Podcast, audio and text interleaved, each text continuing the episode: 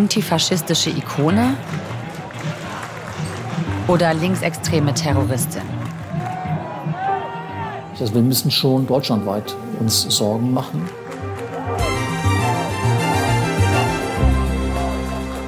Wir schauen heute auf den Fall Lina E. Die Leipziger Studentin überfällt mit einer Gruppe Linksextremisten Neonazis und schlägt sie brutal zusammen. Das Oberlandesgericht in Dresden verurteilt sie dafür zu fünf Jahren und drei Monaten Gefängnis. Nach dem Urteil gibt es Krawalle. Müssen wir uns wirklich deutschlandweit Sorgen machen vor linksextremistischer Gewalt?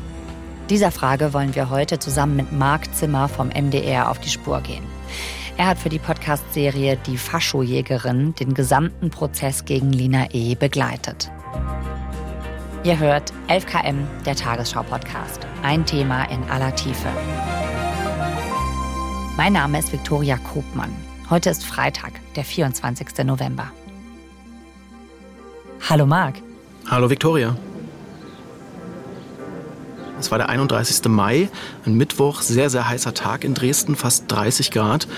Und wir waren schon vor 8 Uhr morgens bei Gericht, weil klar war, dass der Andrang an diesem Tag natürlich besonders groß sein würde. Und als wir ankamen, war es dann so, dass da schon der Vorplatz proppenvoll war vor diesem Hochsicherheitssaal, in dem da verhandelt wird. Da waren Medienleute, Unterstützerinnen, Unterstützer, Angehörige der Angeklagten.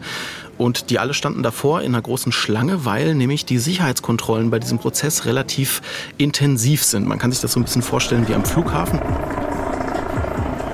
drumherum wahnsinnig viel Polizei in voller Montur und über der ganzen Szene schwebte auch permanent ein Hubschrauber. Meine Kollegen Edgar Lopez und Anton Zirk, mit denen ich diesen Podcast gemacht habe, die sind dann reingegangen in den Saal, um eben der Urteilsverkündung zu lauschen. Und ich, ich bin draußen geblieben. Denn vor dem Gerichtsgebäude gab es eine Soli-Kundgebung für Lina E. und die anderen Angeklagten direkt vor dem Gericht.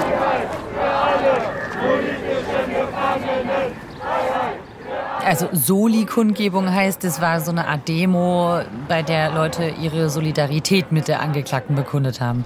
Genau, an mehrere Dutzend Leute. Es gibt Plakate und Banner. Einatmen, zuschlagen, ausatmen, Blut lachen, Text schreiben, Platte brechen.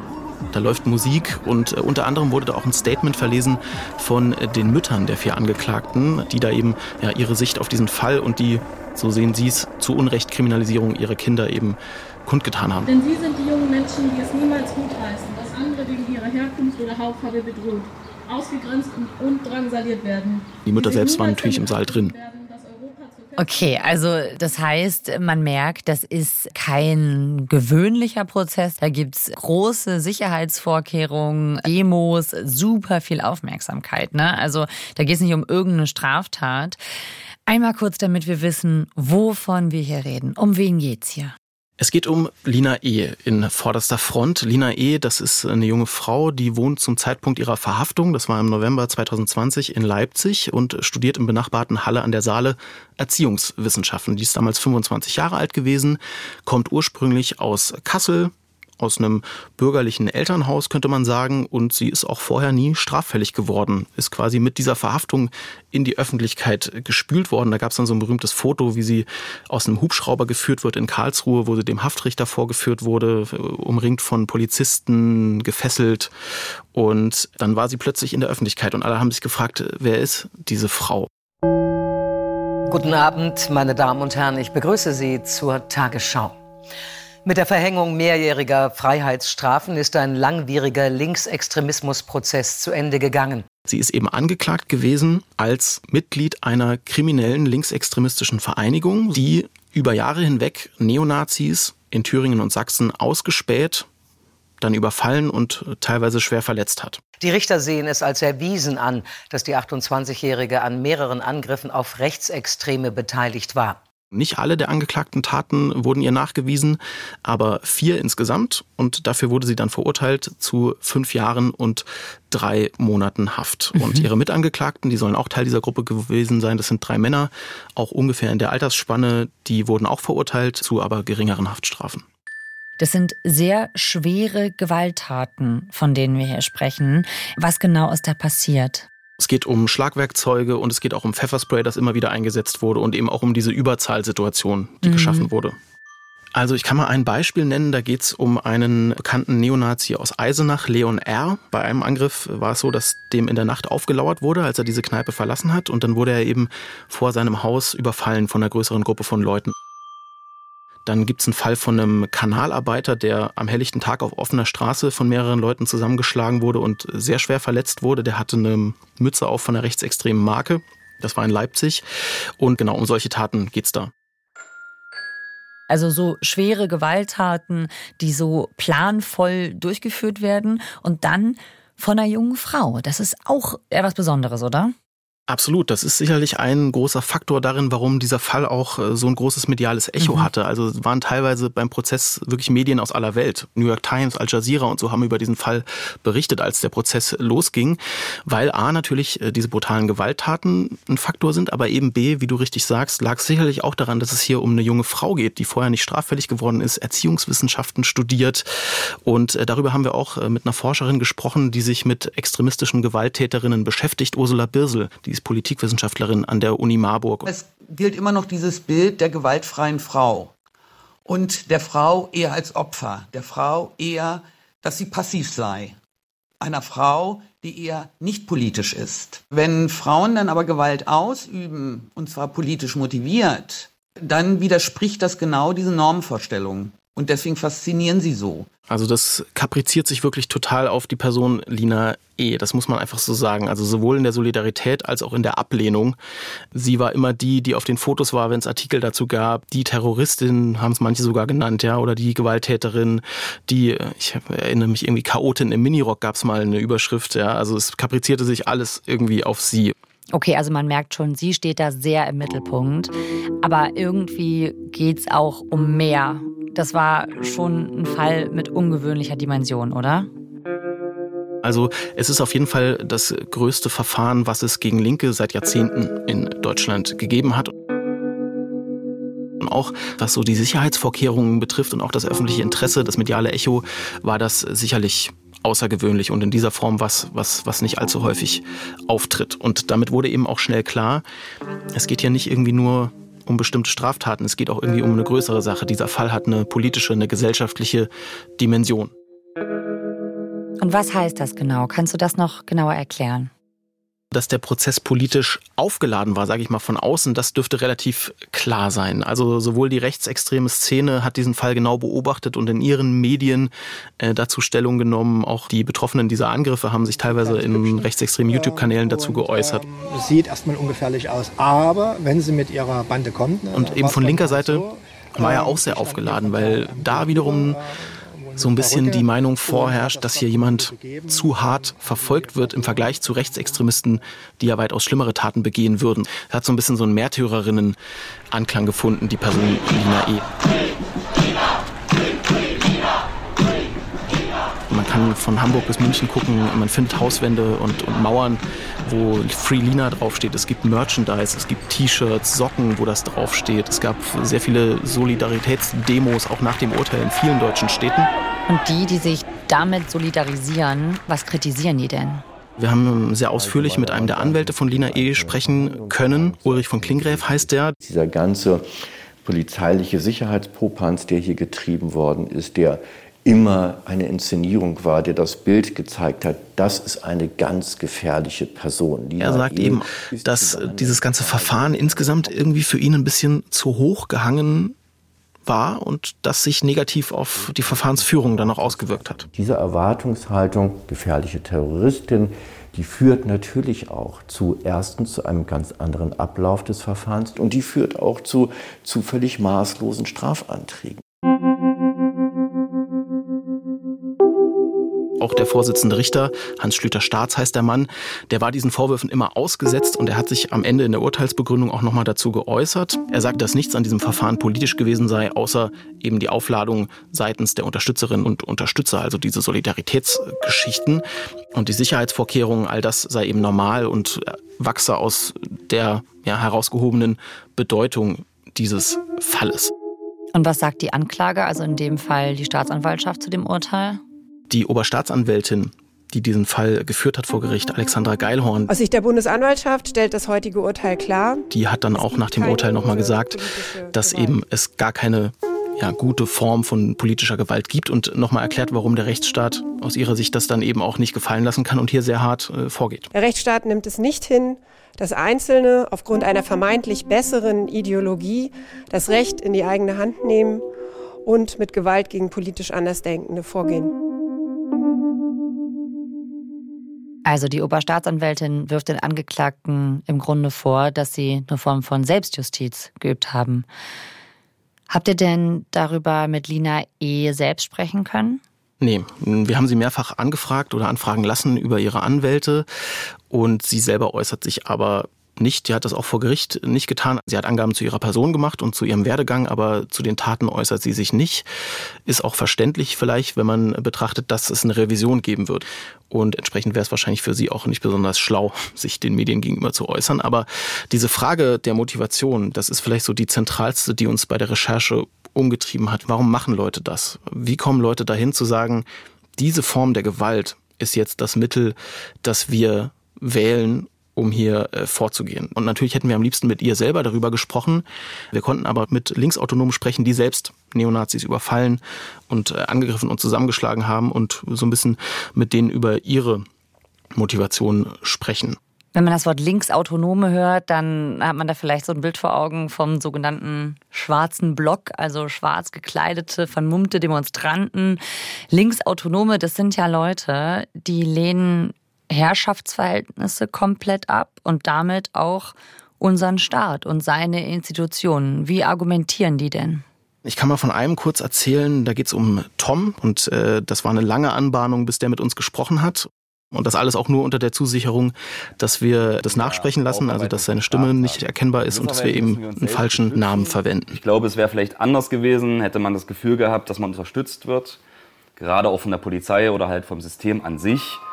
Also das sind Menschen, die haben selber schon Gewalt ausgeübt gegen Rechtsextreme. Ja, also die erklären uns, warum sie das selber gemacht haben. Es sind teilweise wirklich ähnliche Taten zu denen, die der Gruppe um Lina E. vorgeworfen werden. Und äh, die, also Tom jetzt zum Beispiel, der sagt, da geht es um was Größeres als um einen selbst. Der hat so ein Notwehrgefühl. Ich glaube, wir haben verstanden, dass wir uns selber wehren müssen, dass wir von niemandem unterstützt werden und dass wir deshalb irgendwie aktiver bleiben müssen im Sinne von, man muss sich und andere gegen den rechten Vormarsch, den er sieht, verteidigen. Mhm. Und dann gibt es noch äh, Flo. Wenn ihr das mit friedlichen Mitteln schafft, macht's doch einfach. Wäre doch schick. Ähnlicher Fall, schon sogar ein bisschen länger in der Szene drin. Der hat äh, rechtsextreme Kneipen überfallen und so weiter, hat er uns erzählt. Weil mit friedlichen Mitteln sich der Rechtsextremismus nicht aufhalten lasse. An dem Punkt seien wir schon. Digga, die sammeln Schusswaffen. Die gehen irgendwo in Tschechien oder so schießen mit Sturmgewehren. Und dann kommt so, ja, aber die Linke ist genauso schlimm.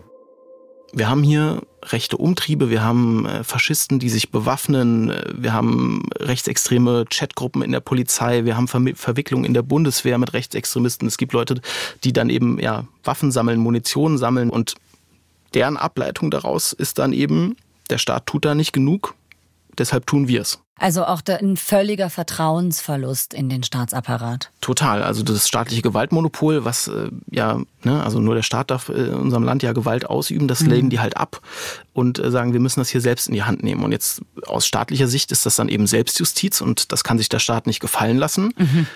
Aus deren Sicht ist es eben Notwehr. Okay, aber das muss doch eigentlich bei denen auch mal diskutiert werden, oder? Also ist das völlig unstrittig? Also das ist innerhalb der Szene überhaupt nicht äh, so, dass es da eine Meinung zugäbe. Mhm. Das muss man mhm. vielleicht auch wirklich unbedingt mal sagen.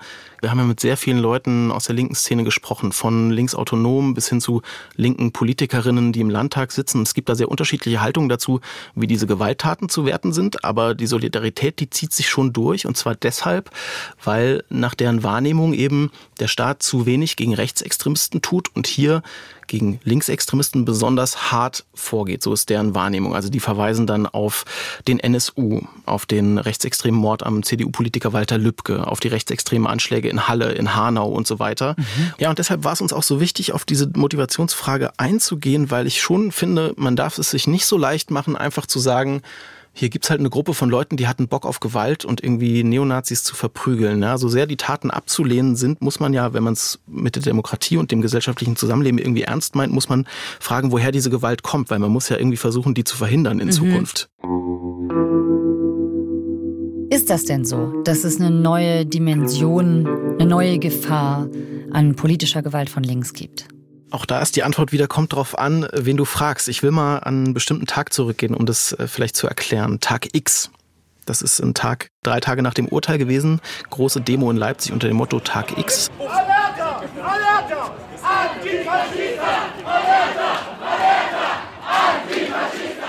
Die linke Szene mobilisiert, schon Monate vorher. Und äh, das war im Grunde eine Eskalation mit Ansage. Meine Kollegen Anton Zirk, Edgar Lopez und ich waren an dem Tag auch da, standen ja, zwischen diesen Flaschenwürfen und den Polizeitrupps und so weiter und konnten auch in diesen Kessel gucken.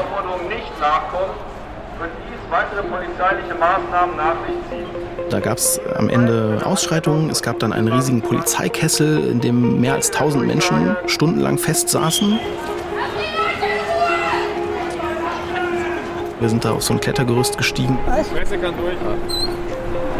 und haben uns von oben angeschaut, wie die Leute da zusammengekauert saßen. Und ja, dieser Tag war so ein bisschen dieser Fall Lina E. in a nutshell für uns. Also das ist in der Debatte, ob da die Polizei viel zu hart durchgegriffen hat. So sehen das die einen. Oder für die anderen war es wiederum eine Bestätigung, dass es eben eine gefährliche linke Szene gibt, auf die man besser gut aufpassen muss. Mhm. Auf jeden Fall würde ich sagen, was klar ist, ist, es gibt ein Eskalationspotenzial, was auf jeden Fall da ist. Ne?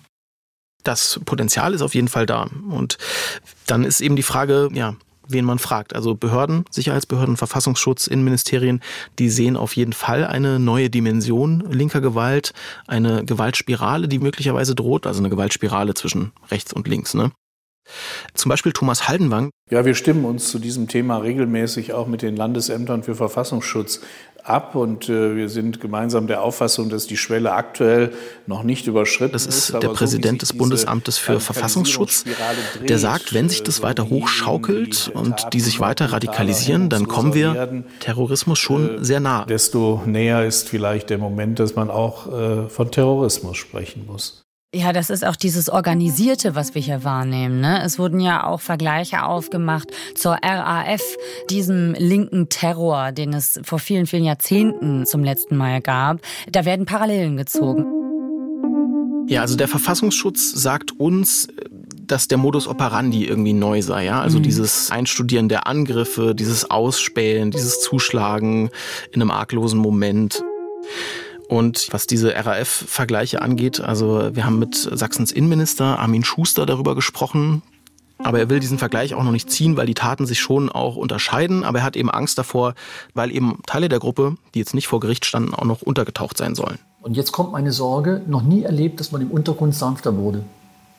Aber wenn ich von dem Niveau aus radikaler werde, was bleibt denn dann noch? Auf der anderen Seite wir haben auch mit Forscherinnen und Forschern gesprochen, die sich mit ja, linken und rechten Bewegungen befassen. Und mhm. da gibt es einen Soziologen von der Uni Hamburg, Soziologe und Kriminologe, Nils Schumacher heißt der. Militanter Antifaschismus, gewalttätiger Antifaschismus hat eine lange Tradition. Und der findet, dass diese Vergleiche überhaupt nicht angemessen sind. Physische Auseinandersetzung, auch die offensiv gesuchte physische Auseinandersetzung mit äh, rechten neonazistischen Gegnern ist sozusagen kein neues Phänomen. Nur, dass sie eben nicht so stark in den Medien ist.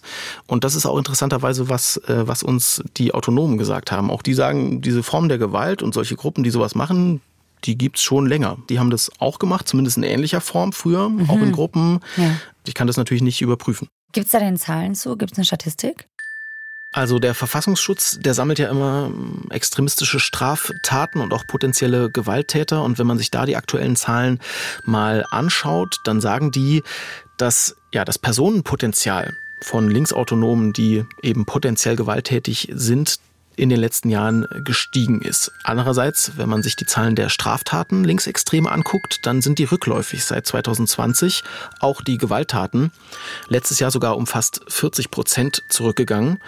Und nur mal zum Vergleich, rechtsextreme Taten, da sehen wir im letzten Jahr einen leichten Anstieg und das ist insgesamt natürlich auf äh, deutlich, deutlich höherem Niveau. Also teilweise, ja, vergangenes Jahr zum Beispiel fünfmal so hoch wie bei den linksextremen Gewalttaten. Und auch das Personenpotenzial da, das die den Gewaltbereiten zurechnen, ist auch gewachsen. Und wenn man dann zum Beispiel nochmal auf die Zahl der Todesopfer guckt, dann haben wir bei linker Gewalt seit dem Jahr 2004 sagt das BKA uns auf Nachfrage. Und ja, bei rechtsextremen Gewalttaten sind das weit über 100 Todesopfer, sagt die Bundesregierung. Und wenn man dann noch so Verbände befragt wie oder Vereine wie zum Beispiel die Amadeo Antonio Stiftung, die gehen sogar von weit über 200 Todesfällen durch rechte Gewalt seit der Wende aus. Aber ja, um deine Frage zusammenzufassen, also Zahl der potenziellen Gewalttäter steigt angeblich. Gleichzeitig geht die Zahl der Gewalttaten und Straftaten in den letzten Jahren dann doch äh, leicht zurück, was den Linksextremismus betrifft. Also wäre dann vielleicht eher so die Frage, ob die Zahl der Gewalttaten sinkt, aber dann die Qualität der Gewalt gegen Menschen sich vielleicht verändert hat. Genau, das ist auch das, was der Verfassungsschutz eben sagt, dass die Gewalt ja brutaler geworden sei. Aber die machen das eben sehr stark an der Gruppe um Lina E fest. Mhm. Und viele weitere Fälle haben sie dann ehrlich gesagt gar nicht. Also auf behördlicher Seite ist man da sehr, sehr alarmiert. Von den Ermittlungsbehörden über den Verfassungsschutz bis in die Innenministerien. Ich habe ja gerade schon Sachsens Innenminister Armin Schuster mhm. erwähnt, der ist da wirklich sehr besorgt. Also wir müssen schon deutschlandweit uns Sorgen machen das ist natürlich ein krasses Zitat. Ne? Wir müssen uns deutschlandweit Sorgen machen, sagt er. Wie siehst du das äh, jetzt nach deiner Recherche? Du hast dir das ja angeschaut, auch die Szene. Was meinst du? Müssen wir uns da Sorgen machen? Ja, also auch wenn wir da jetzt wirklich monatelang äh, dran recherchiert haben, maße ich mir nicht an, das jetzt wirklich genau einschätzen zu können. Aber ich, was ich sagen kann, ist, diese Gewaltspiralen-Diskussion und diese Diskussion um eine wirklich neue Dimension, neue Qualität linker Gewalt, da gibt es zumindest Zweifel, ne, habe ich ja gesagt, aus der Forschung, ob das so ist, wie die Behörden das darstellen. Auf der anderen Seite haben die Behörden natürlich auch ihre Quellen und ermitteln und sagen halt, das ist so. Also was man, glaube ich, festhalten kann, ist, weil du gefragt hast, ob das ein Grund zur Sorge ist, mhm. natürlich ist politische Gewalt immer ein Grund zur Sorge und es sollte ein Weckruf an uns alle sein, äh, dass man da irgendwie tätig werden muss, ja, von Politik bis Zivilgesellschaft, weil wenn es zu Gewalt kommt, wenn Leute sagen, ich wähle jetzt Gewalt als mein Mittel der mhm. politischen Auseinandersetzung, dann ist das ja mindestens immer ein Symptom für irgendwas, was gesellschaftlich offensichtlich schief läuft. Wie ist denn jetzt eigentlich der aktuelle Stand im Fall Lina E? Es wird eine Revision geben. Sowohl die Anklage ist nicht zufrieden als auch die Verteidigung. Und das wird also in den nächsten Monaten passieren. Das heißt, dieser Fall wird nochmal aufkochen und nochmal hochkochen. Mhm. Und dann, ich habe es erwähnt, sind auch noch weitere mutmaßliche Mitglieder der Gruppe untergetaucht oder zumindest bisher nicht aufgefunden worden. Dazu zählt auch Lina Es Verlobter. Also insofern bleibt dieser Fall wahnsinnig relevant und auch all die gesellschaftlichen Fragen, die er aufwirft, die werden spätestens mit der Revision oder wenn es irgendwie eine neue Verhaftung oder sowas gibt, natürlich wieder auftauchen. Also es wird auf jeden Fall weitergehen. Der Fall ist noch nicht abgeschlossen. Marc, danke, dass du uns davon erzählt hast. Ja, total gerne. Vielen Dank für die Einladung. Im MDR-Podcast Die Faschojägerin schauen sich Marc Zimmer und seine Kollegen Edgar Lopez und Anton Zirk den ganzen Mammutprozess im Detail an und gehen auch der Frage nach, warum sich Lina E. radikalisiert hat. Die sechs Folgen findet ihr in der ARD Audiothek, überall sonst, wo es Podcasts gibt und natürlich in unseren Show Notes. Und wenn euch diese Folge gefallen hat, dann freuen wir uns sehr, wenn ihr uns folgt oder ein Abo dalasst. Lohnt sich, versprochen. Autorin dieser 11KM-Folge ist Nathalie Beck. Mitgearbeitet hat Lukas Waschbüsch. Produktion Jacqueline Bretschek, Jonas Teichmann und Hanna Brünjes. Redaktionsleitung Lena Gürtler und Fumiko Lipp. 11KM ist eine Produktion von BR24 und NDR Info. Mein Name ist Viktoria Kobmann. Wir hören uns am Montag wieder. Tschüss.